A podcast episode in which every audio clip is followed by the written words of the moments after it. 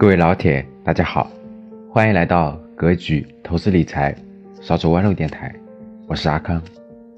今天是大年初八，开工大吉的第二天了。村头的翠花变为大都市的安迪已经两天了，村尾的阿康没有变为杰克，还是那个阿康。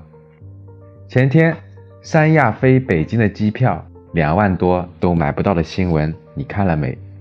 春节返程车流暴增，导致了大堵车，堵车场面非常的壮观，远远看去看不到边。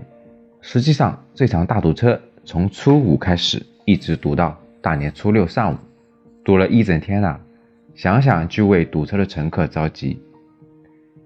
也许有很多听众会说：“那我还去那里干嘛呢？”但这就是雾霾的需求所导致的。因为海南住了很多北方人，那么海南从来了就不想走，变为来了就走不掉的真相是什么？除了一些天气的客观因素外，还说明了两方面的问题。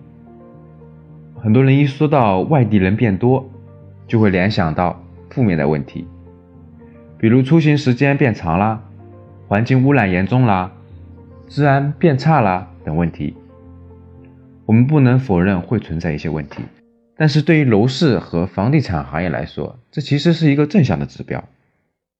人口大量涌入的地方，往往代表着强大的需求，需求总要释放嘛，这便是楼市的机会。人是资产的本质承载体，资金和信息的流动都是以人为核心，他们离不开人。所以我们要特别关注人流向的地区。海南返程车流这么大，说明海南涌入了大量的人口。我们简单把这些人口分为两类人群。第一类人群，就是已经在海南买过房子的，过年有时间了，就来到海南的房子过节了，或者是来和家人团聚了。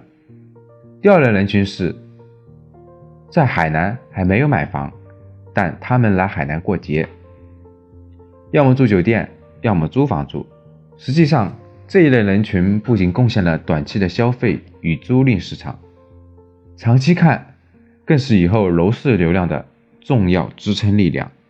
很多的买房行为是在身临其境的体验之后所发生的。海南的这次暴堵，表面上看。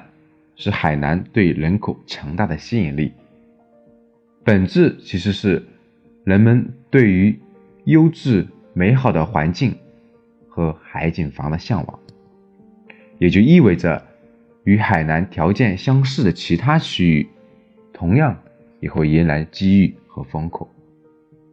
我们不妨来看一看海南有哪些优势条件，从而顺着这些条件找出符合条件的区域。这些区域便是价值区域了。